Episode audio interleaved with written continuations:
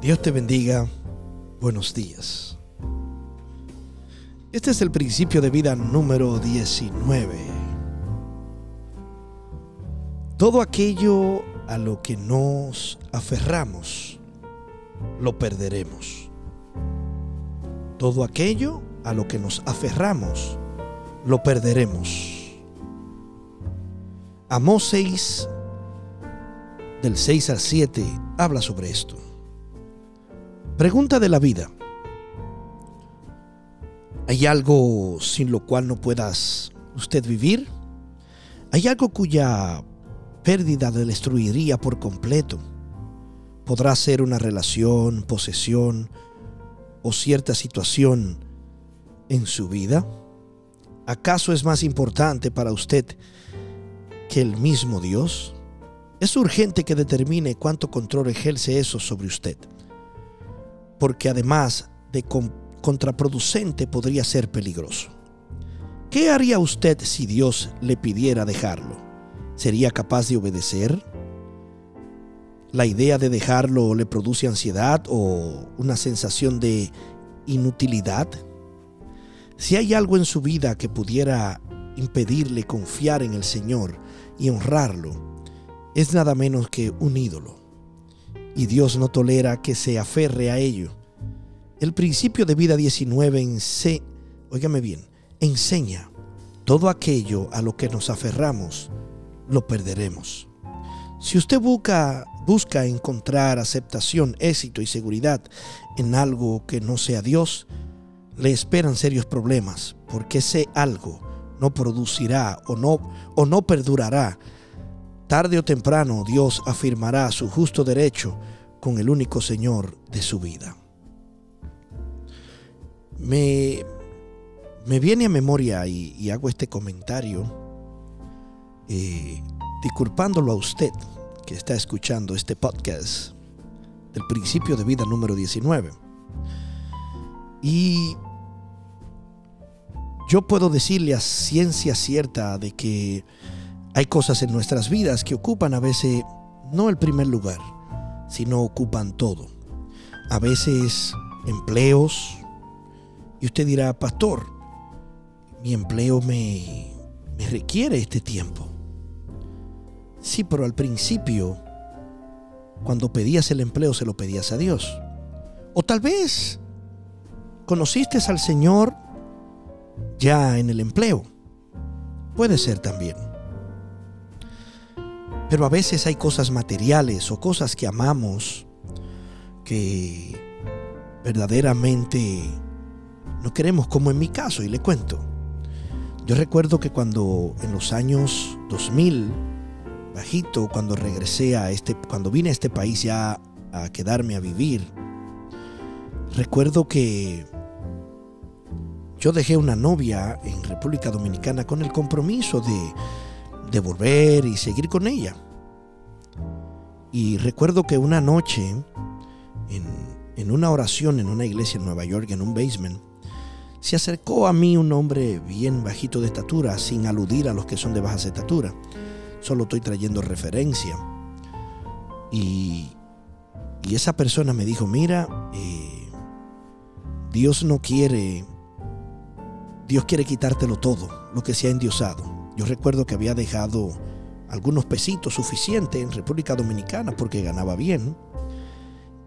Y Dios le dijo a él, dile que lo que él tiene en República Dominicana se perderá, aún hasta la novia. Y le soy honesto, a mí me importaba más la novia que hasta el dinero que yo tenía.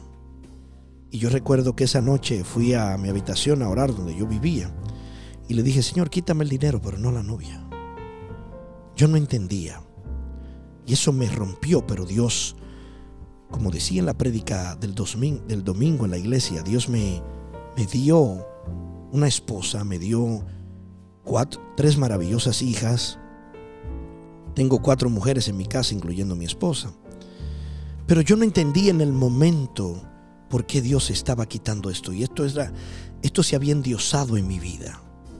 Y también no me convenía. Todo lo que se endiosa en tu vida o todo lo que tú le das más importancia que Dios es un ídolo en tu vida. Y Dios no quiere eso. Dios quiere ser el primero en tu vida, el primero en todo y Él ser todo. Después vienen los demás. Entonces no deje que las cosas que tú tienes controlen tu vida. No deje que las cosas que tú adquiriste después de tú haber nacido, que no naciste con ella, porque ese es el caso, no naciste con ella, controlen tu vida. Deja que Dios, el que te formó, controle tu vida. Y sigo leyendo. Lo que significa, los israelitas estaban tan embelesados con su prosperidad que se olvidaron de Dios. Oseas 10, del 1 al 3, se volvieron tan orgullosos de su apulencia y su victoria militares que creyeron no necesitarlo más. Por eso cuando Dios los llamó al arrepentimiento, rehusaron a obedecer su mandamiento o acogerlo de nuevo en sus vidas. No estaban dispuestos a renunciar a sus riquezas y a comodidades, ni a cambiarlo por él. Y eso tuvo un costo muy elevado.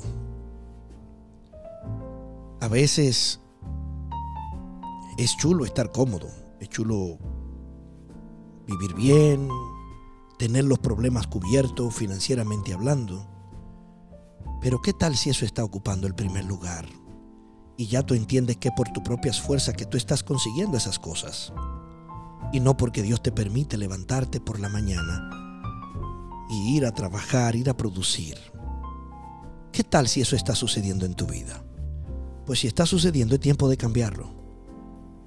Recuerda que Dios es el que te permite levantarte e ir a trabajar, te permite respirar su aire, te permite hacer las cosas que tú haces, te da la sabiduría, la inteligencia. Todo eso proviene de Dios, no proviene del hombre proviene de Dios. Viva el principio. Como hemos visto en los pasajes anteriores, Dios envió a muchos profetas a Israel y a Judá antes de llevar a cabo su juicio. Amós capítulo 3 versículo 7 dice, como, como vimos también en el principio de vida, número 10, si es necesario Dios moverá cielo y tierra para mostrarnos su voluntad. Él quiere que usted sepa qué sucede y cuál es su plan para usted. Sin embargo, sean cuales fueran las circunstancias, usted sabe que su responsabilidad más importante es confiar en Dios y obedecerlo en todo. Si hay algo que usted honre más que a Dios, Él le mostrará que eso le desagrada y le demandará que renuncie a esa persona, posesión o situación. Sin embargo, si usted se niega a desistir de eso, Él se lo arrancará de las manos, lo cual siempre es en extremo doloroso. Dios no compartirá el control de la vida de usted con nadie, ni con nada. El Señor Jesús dijo, ninguno puede servir a dos dioses, porque o aborrecerá al uno y amará al otro. O estimará al uno y menospreciará al otro. Mateo 6:24 hablas de esto. Usted no honra a Dios ni se beneficia teniendo un corazón dividido. Así que decídase definitivamente sobre qué o quién regirá su vida. Renuncia a todo aquello que se interponga entre usted y el Señor. Lo mejor de todo es sin importar lo que Dios le demande abandonar usted puede estar completamente seguro de que, la, de que alarga su vida estará mucho mejor sin nada de eso. Dios no está castigándole al quitarle algo muy valioso para usted. Más bien está preparándole para darle algo muchísimo mejor. Yo no lo entendía y lo entendí. Ahora, ¿cómo podremos vivir este principio en esta semana durante nuestra vida completa aquí en la tierra. Piense en todo aquello que le sea difícil soltar. Y, para su estudio en el grupo, discutan cómo se rendirán cuentas los unos a los otros en cuanto a honrar a Dios de esa manera. Después pase tiempo en oración para que Dios le permita tener comunión íntima con Él y transforme su vida a fin de que usted pueda impactar favorablemente al mundo para su reino. Lecciones de vida para recordar.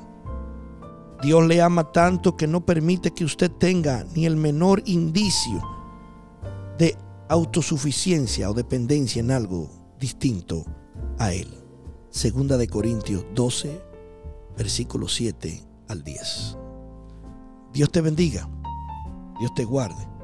Y para mí ha sido un placer, como siempre, poder compartir el principio de vida número 19.